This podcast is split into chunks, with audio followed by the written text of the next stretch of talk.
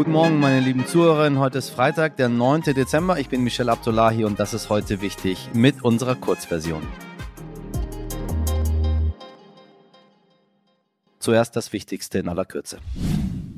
Seit Beginn der Proteste im Iran sind schon mehrere Todesurteile gegen DemonstrantInnen verhängt worden. Nun hat die iranische Justiz zum ersten Mal einen Anhänger der Proteste hingerichtet für, wie das Regime es nennt, Kriegsführung gegen Gott. Nach Angaben der Nachrichtenagentur IRNA soll der wohl 23-jährige Mann Ende September in Teheran verhaftet worden sein. Die Menschenrechtsorganisation Amnesty International zeigte sich überrascht über das Tempo der Verurteilung und sprach von einem Scheinprozess. Auch Außenministerin Baerbock verurteilte verurteilte die Hinrichtung scharf. Mohsen Shekori, so der Name des getöteten Mannes, sei in einem perfiden Schnellverfahren abgeurteilt und hingerichtet worden. Auf Twitter schrieb Baerbock, die Menschenverachtung des iranischen Regimes ist grenzenlos. Die USA und Russland haben sich auf einen Gefangenenaustausch geeinigt. Die US-Basketballspielerin Brittany Grinner ist aus einer neunjährigen Haftstrafe freigekommen. Die Sportlerin wurde im Februar in Moskau wegen des Besitzes von Cannabisöl verhaftet und musste zuletzt in eine Strafkolonie. Im Gegenzug für Grinner soll der in den Staaten verurteilte Waffenhändler Viktor But freikommen. But wird als Händler des Todes bezeichnet, weil er nach Zusammenbruch der Sowjetunion Waffen an Kriegsherren Iran verkaufte, unter anderem wohl an afrikanische Bürgerkriegsparteien, die Taliban und Al-Qaida. Dafür wurde er zu 25 Jahren Haft und einer millionenschweren Geldstrafe verurteilt. Der Kreml bemühte sich lange um seine Freilassung. Nun soll der Austausch der Gefangenen in Abu Dhabi erfolgt sein. Cannabisöl, angebliches Cannabisöl, ja, gegen den Händler des Todes. Wow.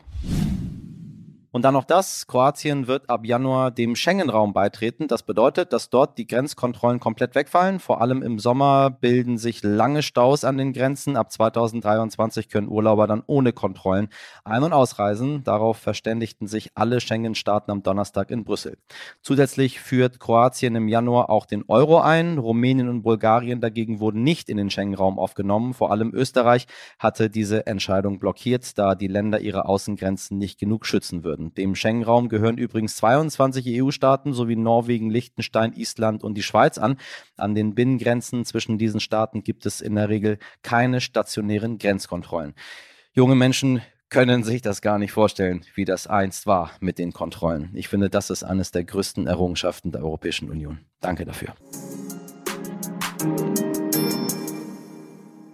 Ein Jahr Ampelkoalition. Wer hätte im letzten Jahr gedacht, dass diese neue selbsternannte Fortschrittskoalition mit so großen Herausforderungen konfrontiert sein wird? Wirklich keine einfache Zeit für SPD, Grüne und FDP. Und doch lässt sich ihr Handeln nicht immer nur durch die großen Veränderungen wie Krieg und Corona erklären. Wer Führung bestellt, der bekommt sie auch, sagte mal Bundeskanzler Olaf Scholz.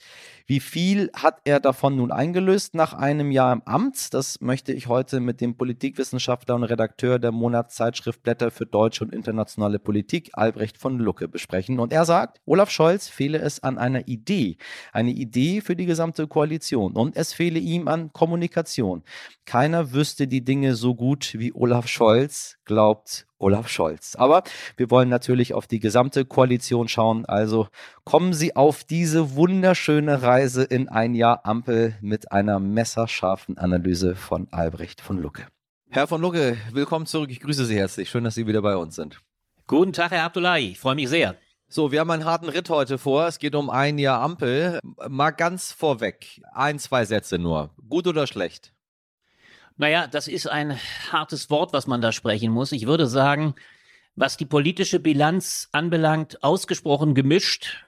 Angesichts der größten Herausforderungen, die je eine Koalition im Lande erlebt hat, das muss man deutlich sagen. Eine solche Herausforderung, ein Angriffskrieg, den wir in diesem Umfang nie in Europa seit 45 erlebt haben, das bewältigen zu müssen, das ist eine ungeheure Herausforderung gewesen. Insofern ausgesprochen gemischt, aber in der Performance, also in der Wahrnehmung in der Bevölkerung, in, der Auf, in dem Auftritt mhm. als Koalition, äh, kann man von durchwachsen nicht mehr sprechen. Da muss man leider wohl von ziemlich mies sprechen. Und das zeigen ja auch die Werte. Die Bevölkerung hat allergrößten Zweifel, ob diese Koalition dieser Herausforderung gerecht wird.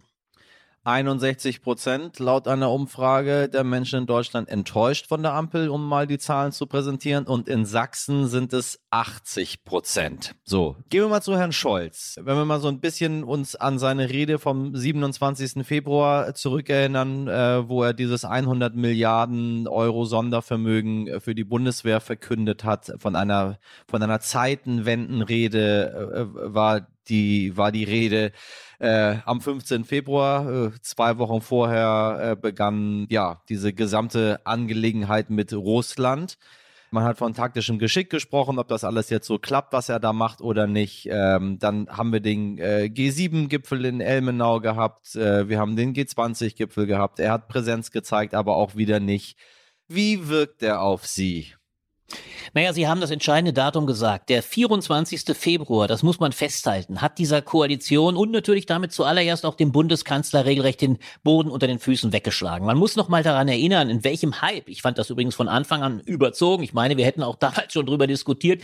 Ich sagte, dieser Hype, der damals gemacht wurde um diese sagenhafte neue Ampel-Fortschrittskoalition, die Besoffenheit regelrecht, der, der Selfie-Ära, der ja. Honeymoon, der war spätestens mit dem 24. Februar absolut vorbei. Dann muss man dem Kanzler Kanzler konzidieren, dass er durchaus sehr schnell reagiert hat. Die 27. die Rede vom 27. Februar, drei Tage nach Beginn des putinschen Angriffskrieges, also die jetzt ja schon fast legendäre Zeitenwende-Rede, die übrigens in sich durchaus problematisch war. Die Grünen würden überrumpelt. Die wussten davon gar nichts. Der einzige, mit dem er sich absprach, was die 100 Milliarden anbelangte, war sein Finanzminister, Christian mhm. Lindner.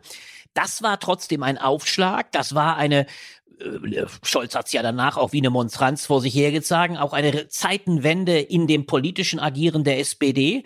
Äh, es war aber vor allem eine große Verheißung der Gestalt, dass es sich letztlich nicht nur um eine Zeitenwende in der Ankündigung handeln würde, also 100 Milliarden für die Bundeswehr, sondern auch um etwas, was die gesamte Innen- und Außenpolitik dieser Regierung von vorn, von da ab definieren würde. Und genau das ist der Kanzler in weiten Teilen programmatisch schuldig geblieben. Es war über lange Zeit ein äh, Stückwerk, was diese Koalition auch der Kanzler geleistet hat. Wie gesagt, angesichts einer historischen Herausforderung, die nicht größer sein könnte. Aber er hat eigentlich letztlich die programmatische Führung von da ab völlig äh, vermissen lassen. Das heißt, Anspruch und Wirklichkeit der Zeitenwende sind, was das Einholen durch den Kanzler anbelangt, völlig auseinandergedriftet. Er hat dann, wie Sie es beschrieben haben, immer wieder versucht, auch mit medialen Offensiven. Er war ja kaum, äh, es gab ja kaum eine Woche, in der er nicht in einer Talkshow gesessen hätte oder in irgendeinem Interview oder auch in einem Podcast. Er hat versucht, seine ohnehin große kommunikative Schwierigkeit. Das ist ein Kernproblem dieses Kanzlers, dass er die Menschen schwerlich erreicht, eine sehr schwierige Sprache hat oder gelinde gesagt eine auch wiederum sehr technokratische Sprache. Der Scholzomat, den wir seit 20 Jahren kennen, ist in den letzten 20 Jahren nicht lebendiger geworden. Im Gegenteil, er hat also versucht, dann mehr an die Leute heranzukommen, aber das ist ihm bis heute eigentlich nicht gelungen. Der einzige, und Sie haben auch das angesprochen, große Erfolg, das muss man ihm durchaus konzidieren, besteht darin, dass er außenpolitisch am Schluss vielleicht auch sogar mit seiner Reise nach China ein Akteur geworden ist, der nicht unmaßgeblich dazu beigetragen hat, dass der Westen in seiner militärpolitischen, sicherheitspolitischen äh, Agenda durchaus nach vorne gekommen ist. Dass eine Reise nach China, die ja hochproblematisch war, weil die Franzosen zu Hause bleiben sein mussten, dass sie am Ende sogar insofern ein Erfolg wurde, weil Xi Jinping, der chinesische Präsident, sagte, wir werden gegen atomare Drohung sein, was also ein Stück weit auch eine Distanzierung gegen Russland bedeutete. Das ist ein gewisser Erfolg, aber auch außenpolitisch bleibt, was Olaf Scholz anbelangt, auch da ein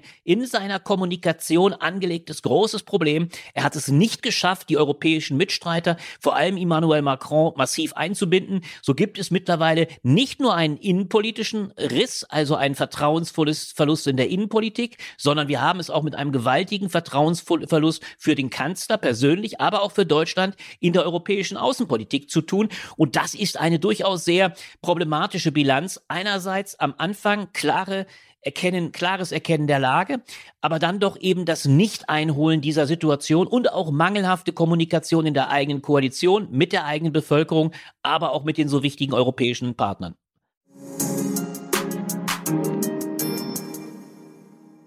Das war unsere heute wichtig Woche. Das ganze Interview mit Albrecht von Lucke zum großen Ampelfazit gibt es in der Vollversion bei RTL Plus Musik. Heute wichtig, at stern.de ist die Adresse für Ihre Anregung, Kritik oder auch Lob. Wir freuen uns über jede Mail und am Montag gibt es Teil 2 unserer großen Ampel, wie soll ich sagen, Analyse, Kritik, Rückblick, was immer Sie wollen. Nun aber haben Sie einen schönen Freitag, ein schönes Wochenende. Machen Sie was draus. Bis Montag, Ihr Michel Abdullahi.